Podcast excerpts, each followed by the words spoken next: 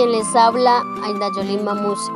Este relato es Recorriendo mi territorio NASA, capítulo número 8, titulado Nelson y sus recuentos históricos. A continuación, presentamos a un joven que contribuyó en un largo recorrido dentro de nuestro proceso, que por circunstancias de la naturaleza no nos acompaña en vida, pero su espíritu está con nosotros. Bienvenidos. Eh, mi nombre es Nelson Casamachín Ciclos, hago parte del resguardo indígena de López Adentro, municipio de Caloto, a la zona norte del Cauca, perteneciente a la Changuala Kihuacín, y hago parte del programa de jóvenes CRI como. Habían preguntado y los que querían un poco conocer cómo han sido los procesos de lucha y resistencia acá en el Cauca, teniendo en cuenta de que las comunidades indígenas en, el Cauca han sido muy azoteadas por la violencia como tal y por los múltiples asesinatos. No solamente las comunidades indígenas como tal, sino todo el pueblo, en este caso los campesinos, los afros y nosotros como indígenas, dentro de ese tema es también de eh, recordar que muchos de los procesos que hemos eh, tenido ahorita han sido unos procesos que se han venido formando directamente desde la base, han sido procesos de mucha lucha y de resistencia como tal. Entonces es comenzar a hablar un poco más de la historia de, los procesos de lucha acá eh, cómo han surgido la violencia. La violencia ha venido, se ha venido dando los diferentes factores, tanto de izquierda como de derecha.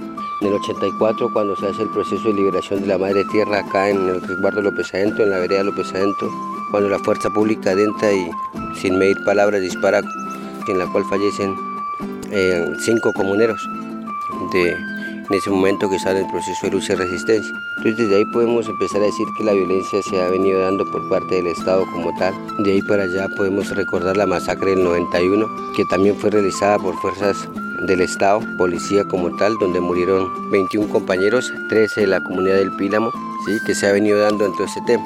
Pero también eh, las FARC en su momento también ha hecho mucho daño al, proceso indígena como tal. Es como desde allí se empiezan a, dar una cantidad de múltiples asesinatos. Por solamente mencionar uno, el caso del el compañero Cristóbal Seco en, en junio del 2001, donde fue también asesinado por grupo de las FARC. Recordar el compañero Aldemar Pinzón del resguardo de huellas, que también fue asesinado por estos mismos hechos. ¿Por qué los asesinan a ellos? Pues simplemente defender una ideología de la comunidad, una ideología de los procesos organizativos y en que realmente todos eh, los procesos organizativos en tema de comunidades indígenas deben ser procesos autónomos, que no tenemos que tener a nadie que nos haya estado dentro de ese tema. Entonces podríamos mirar y empezar a tener en cuenta de que mm, en aquel momento se empiezan a vivir unas luchas y unas guerras en, en, estos procesos. Eh, la primera es por el tema de, de liberación de la madre tierra, como lo comentaba al inicio. La segunda, ya después de estar organizado, es como comenzar a mirar que la guerra se empieza a ver es por quién controla el territorio.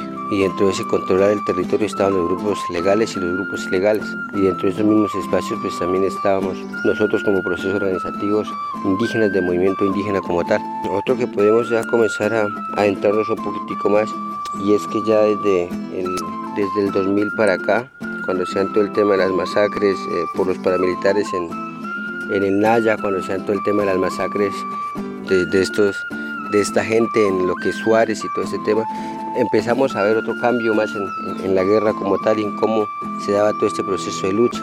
Y ahí ya se empieza a ver un auge muy fuerte, pero fuertísimo en el tema de, de la coca y en el tema de mm, la marihuana como tal y es donde se empieza otra guerra más, donde se empiezan a mirar otras cosas más, mucho más profundas dentro de ese tema y comenzamos a mirar que la guerra ya eh, tiene otro sentido y ese sentido es más un sentido económico. Ya no es por la recuperación de las tierras, ya no es por el control del, territorio, ya no es por el control del, territorio, sino que es más por el tema económico. Y es quien controla el poder económico y quien controla el poder económico dentro de estos espacios pues es quien tiene la fuerza. Entonces comenzamos a mirar de que desde el 2000 para acá hasta la actualidad ya llevamos alrededor de 20 años en esa lucha y es porque eh, a nuestros territorios, a nuestras comunidades han empezado a entrar muchos cultivos de, uso ilícito. En el caso de la coca, cuando se empieza a sembrar, se da el auge y mucha gente empieza a sembrar coca. Entonces eso comenzó a dilatar y a destruir algunos procesos. Después de eso entra ya la marihuana común, que también entró y empezó a dañar también muchos procesos, pero sin embargo el de nosotros, nosotros como movimiento indígena todavía estaba allí firme.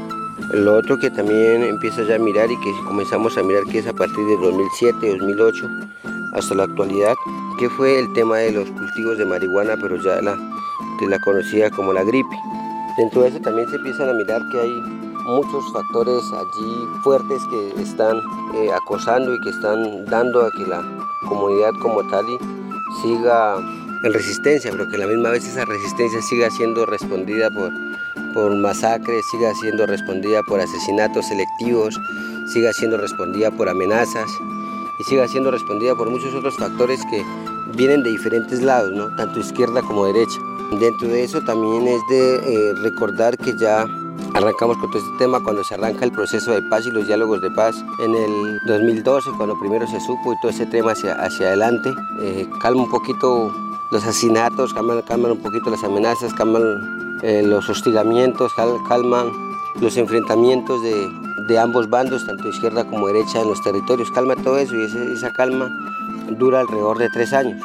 ¿sí? Desde allí eh, volvemos después de el 2015 hacia adelante, 2016, se empiezan a ver otras formas más de violencia entre los territorios. Y esa forma, de violencia empieza a tener un otro tinte, otro tinte más, más profundo. Y es que mm, muchos de esos eh, grupos armados que se desmovilizaron en el caso de las FARC, eh, quedaron muchos grupos por allí eh, que no quisieron desmovilizarse, algunos milicianos que querían comenzar ya a tener el control de ciertos corredores, en, el caso de los cultivos de uso ilícito, y se comienza a dar otro, otra, otra situación mucho más, mucho más fuerte, porque comenzamos a mirar que de 2016 para adelante, en menos de un año ya, en, solamente contando en el norte del Cauca, en algunos municipios, ya se contaban alrededor de 6 a 7 grupos armados que estaban por allí, que decían que ellos eran esto, que eran lo otro, y que eran los que iban a estar controlando la situación. Entonces esas situaciones se empiezan a agravar aún mucho más y todos derivan de una misma situación, todos derivan desde un mismo, desde un mismo punto de perspectiva y que era mm, el tema de quién controlaba los corredores viales en el caso del narcotráfico como tal. Y que mucha gente eh, se comenzó a mirar, se comenzó a tener y comenzó a trabajar, a trabajar más el tema de los cultivos de uso ilícito y eso agrandaba mucho más el espacio. vuelve y jugamos nosotros como proceso indígena, como guardia indígena, como cabildos indígenas, como junta de acciones comunales, donde volvemos otra vez y decimos un le, le, decimos un alto, este es un territorio y en la cual el territorio deben comenzar a respetar. Y es donde vuelve otra vez y arrancan todo el proceso de asesinatos en diferentes lugares, en diferentes procesos. Esa situación se, se agudiza mucho más y es la que hasta ahorita podemos empezar a ver. ¿sí? que eh, quienes le apostaron a los procesos de paz desde la sinceridad de su corazón pues han logrado estar dentro de ese tema pero quienes han decidido que los procesos de paz no deben ser, eh, no deben ser llevados de una buena forma, pues también están allí y también en este momento siguen haciéndole la guerra a nuestros territorios, siguen haciéndole em, matanzas en diferentes lugares de nuestras comunidades. Entonces la situación eh, no ha cambiado mucho. Yo creo que cambió el modus operandi que tenían, pero, pero sigue lo mismo, la situación sigue siendo muy muy complicada por estos lados y ha sido un poco como los motivos que nos ha llevado siempre a estar en el uso de la resistencia como tal.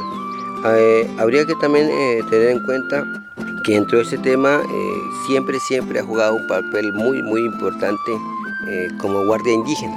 La guardia indígena ha jugado un papel muy importante en el tema de lucha y resistencia de nuestro proceso como tal.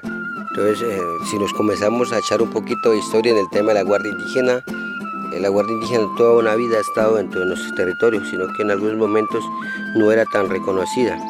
No era tan reconocida entre esos espacios, pero eh, comenzamos a mirar y se comenzó a hacer un trabajo muy fuerte a partir del 2001, eh, donde se hace, donde estaba todo el auge de la guerra también, nosotros como proceso indígena también nos levantamos y decimos no, nosotros no necesitamos que ningún grupo armado ni de izquierda ni de derecha nos cuide. Nosotros tenemos nuestra guardia indígena y le vamos a dar la relevancia que ella se necesite. En el 2001, en el resguardo de Tacuello, en la vereda eh, El Tierrero, es donde la comunidad, eh, junto con sus autoridades, toman el, las riendas de ese proceso y toman la decisión de mm, darle más fuerza, darle un realce a la Guardia Indígena en aquel momento y es donde eh, se posesiona, se posesiona no solamente la Guardia Indígena a nivel del Cauca, sino que eh, donde se da un reconocimiento a nivel internacional, donde la Guardia Indígena ya empieza a jugar un papel fundamental allí, donde la Guardia Indígena comienza a ser un ente y un garante de derechos, de los derechos humanos, y es alguien que le apuesta y que le dice no a la violencia. Entonces desde, aquel momento, desde 2001, la Guardia Indígena cuando se le da todo el real se ha empezado a tener unas eh, situaciones muy complejas porque también ya han comenzado a ser eh, amenazas hacia ellos, ya han comenzado a ser también asesinados. Sí, se ha comenzado una gran cantidad de situaciones que la Guardia Indígena eh, ha estado allí y siempre ha estado jugando un papel importantísimo dentro de nuestros territorios. Es, por ejemplo, solamente el de resaltar las diferentes mingas que hemos hecho como movimiento indígena eh, y los diferentes pronunciamientos que se le ha hecho al gobierno con el tema de las diferentes acciones de hecho que hemos hecho como movimiento indígena en el caso de tapar las panamericanas, pues la Guardia Indígena siempre ha estado ahí acompañándonos y ha sido nuestra fiel compañera dentro de todos esos procesos como tal.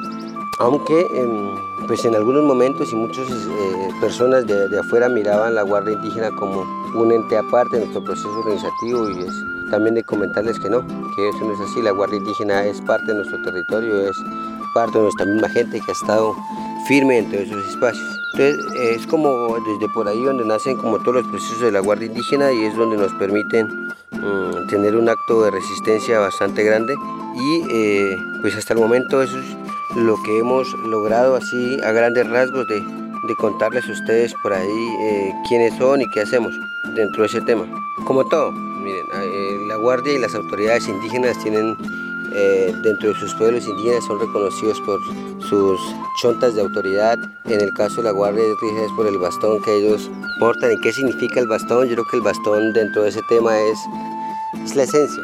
Es la esencia, es el sentir del, del pueblo y es el sentir del guardia. Y el bastón es un símbolo más de, eh, control, es un símbolo más de pervivencia, es un símbolo más de mm, vivencia de, nuestros territorios y que siempre nos tenemos que identificar con algo y que el bastón juega ese papel tan importante que es que nos reconozcan eh, como lo que somos, sí, como lo que somos, como la Guardia Indígena, eh, dentro de ese tema, que nos reconozcan por allí y desde ahí se comenzamos a mirar. Yo creo que otros aspectos que también que hay que mirar y que es, es, es muy muy bueno reconocerlo es que desde sus inicios, donde se arranca en el 2001, cuando se le da el realce en, aquel momento, muchos, muchos, muchos jóvenes eh, de los diferentes territorios que no estaban de acuerdo con el conflicto que se estaba viviendo, que no estaban de acuerdo que la, única forma de luchar era por la vía armada, eh, y muchos comuneros ingresaron a la Guardia, ingresaron a la Guardia Indígena, donde eh, allí nos permitieron conocer muchas cosas. Yo también orgullosamente hice parte de la Guardia Indígena alrededor de eh, casi 10 años. Hice parte de la Guardia Indígena en el norte del Cauca, un joven muy aplicado. Entré a, a ser parte de la Guardia Indígena a los 14 años. Estuve integrado allí hasta alrededor de los 20 años. Estuve 20, 22 años estuve, eh, estuve allí en, en, la Guardia Indígena y fue un, un papel muy muy importante que nosotros en ese momento llevamos. Eh, eso nos ha permitido a nosotros como jóvenes pues resaltar mucho más eh, cada uno de los aspectos.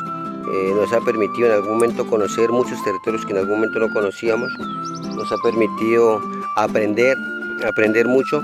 Y yo creo que el, papel de los jóvenes dentro del tema de la Guardia Indígena es un papel fundamental, porque es donde encontramos la energía, es donde encontramos la vivencia de ellos mismos y es donde ellos también aprenden a mirar la vida de otra forma.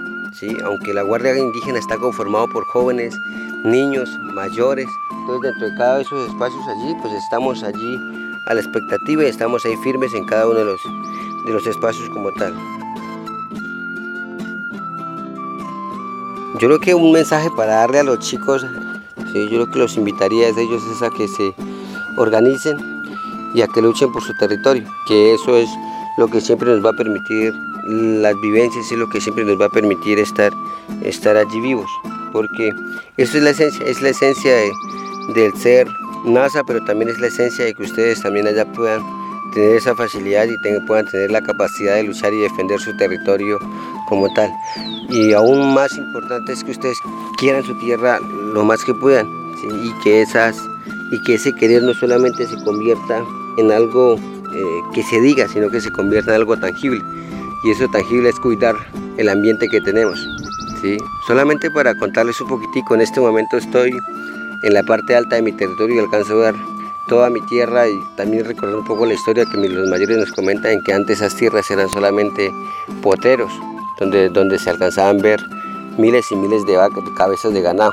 Y ahorita no, ahorita es una gran diversidad de cultivos que alcanzo ver desde aquí, una gran diversidad de árboles que ya están allí plantados y que se irán a quedar allí por mucho tiempo. Entonces, pues es agradecerle a ustedes por haberme escuchado, es agradecer a cada uno de los procesos que han estado firmes allí dentro del proceso de lucha y de resistencia.